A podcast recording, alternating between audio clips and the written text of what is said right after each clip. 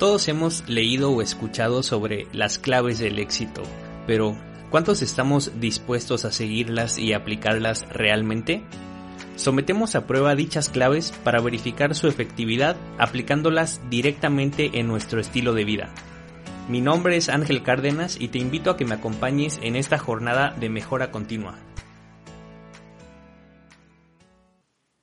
Bienvenido al episodio 17 de Retando al Éxito Podcast.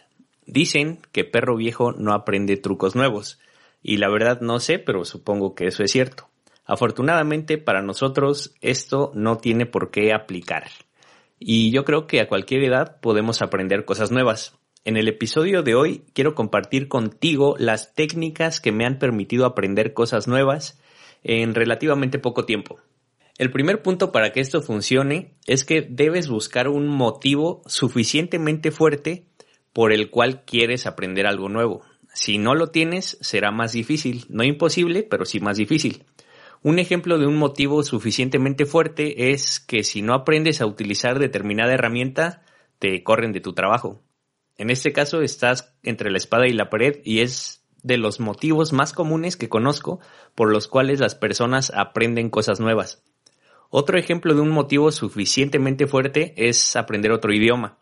Saber más de un idioma pasó de ser un plus para ser un requisito en muchas industrias y con esto tienes la posibilidad de incrementar tus ingresos o hacer negocios en otras regiones.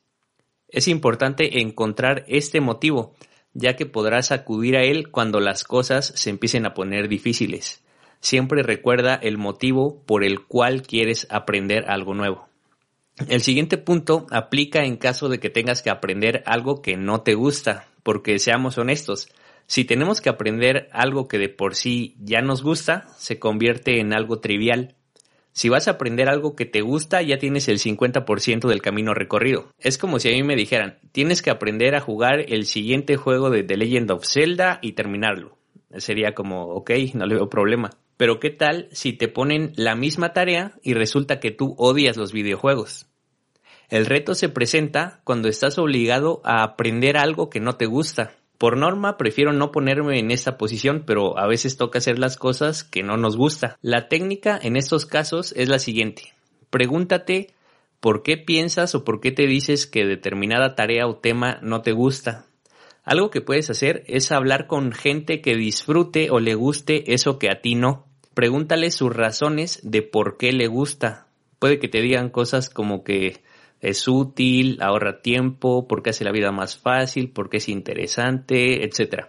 El propósito de esto es que de alguna manera puedas contagiarte de su perspectiva y logres ampliar tu visión. Con suerte, puedes tomar prestados algunos de los motivos o razones de esta persona que te ayuden a no odiar tanto esa tarea o tema que ahora te toca aprender a ti. El resumen de ese punto es, haz un esfuerzo porque te guste el tema.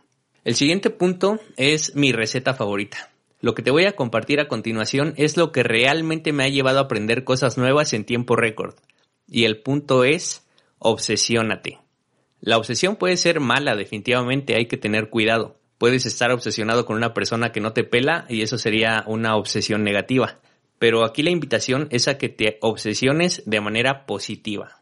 Si realmente quieres o necesitas aprender algo nuevo, se tiene que convertir en el aire que respiras, tu alimento, aquello que acapare tus pensamientos y tu atención la mayor parte del tiempo. Puede sonar extremo, pero te voy a dar los ejemplos específicos de cómo lo hago yo para que veas que no es tan drástico como parece. ¿Te gusta leer?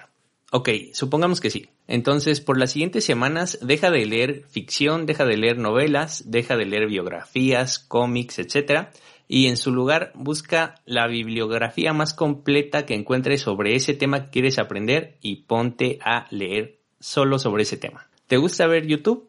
Ok. En lugar de echarte el nuevo episodio de tu blogger favorito, busca tutoriales de eso que quieres aprender. Te aseguro que existen varios y en el remoto caso de que no exista el tutorial que buscas, entonces créalo tú. ¿Te gusta estar en redes sociales? Perfecto.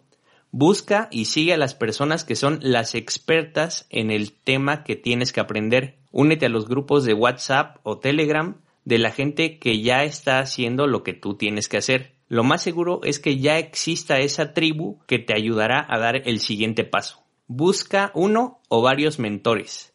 Te aseguro que hay gente que está dispuesta a enseñarte, ya sea de manera gratuita o pagando. Si existe un podcast de ese tema, escúchalo en tus trayectos, cuando te estés bañando, etc. Si no está en español, lo puedes buscar en inglés. Conforme vayas aprendiendo, podrás empezar a filtrar mejor la información y poco a poco encontrarás los diamantes, la gente, los libros o en general el contenido que te aporten el mayor valor posible. Ahora sí, después de que te compartí mi receta, viene la verdadera clave. El siguiente punto es el remate y lo que hace que todo lo anterior funcione. Y se llama práctica. Porque te apuesto, te lo juro y te lo aseguro, que de nada te va a servir la receta de la obsesión si no pones en práctica lo que vayas aprendiendo. Sin practicar, puede que sí, memorices algunas cosas, que hayas avanzado un poco, que puedas impresionar hasta cierto punto a alguien con tus respuestas, pero sin la práctica eso no te va a servir de nada. Para realmente poder decir que aprendiste algo, tienes que aplicarlo. Sobre todo porque en la teoría nunca te enseñan los errores. Esos nadie los puede cometer por ti. Y efectivamente, al cometer errores, es donde más aprendes. Obviamente no vamos por la vida buscando equivocarnos a propósito, todo lo contrario, para eso nos preparamos. Aún así, es poco probable que al inicio no te equivoques, y eso es normal, no hay que temerle al error. Por último, pero no por ello menos importante, la clave final es enseña a los demás. Para este punto ya no eres un completo novato. Ya eso que sabes puede ser de mucha utilidad para alguien que apenas está empezando a recorrer el camino. Enseñar a los que saben menos que tú es otra de las mejores formas de aprender, ya que a estas personas se les pueden ocurrir dudas o preguntas que tal vez tú en su momento no te habías hecho. Te tendrás que esforzar el doble para poder disipar estas nuevas dudas y que te harán aprender a ti. A eso se le llama una relación ganar-ganar. Eso es todo por hoy. Espero que algo de lo que te compartí el día de hoy sea de utilidad. Nos escuchamos pronto. Gracias por escuchar este episodio. Si te gustó el contenido y crees que esta información podría ser de utilidad para alguien más, por favor compártelo. Te recuerdo que me puedes seguir en Instagram como arroba retando al éxito y te puedes unir a la comunidad en www.retandoalexito.com. Mi nombre es Ángel Cárdenas y nos escuchamos pronto.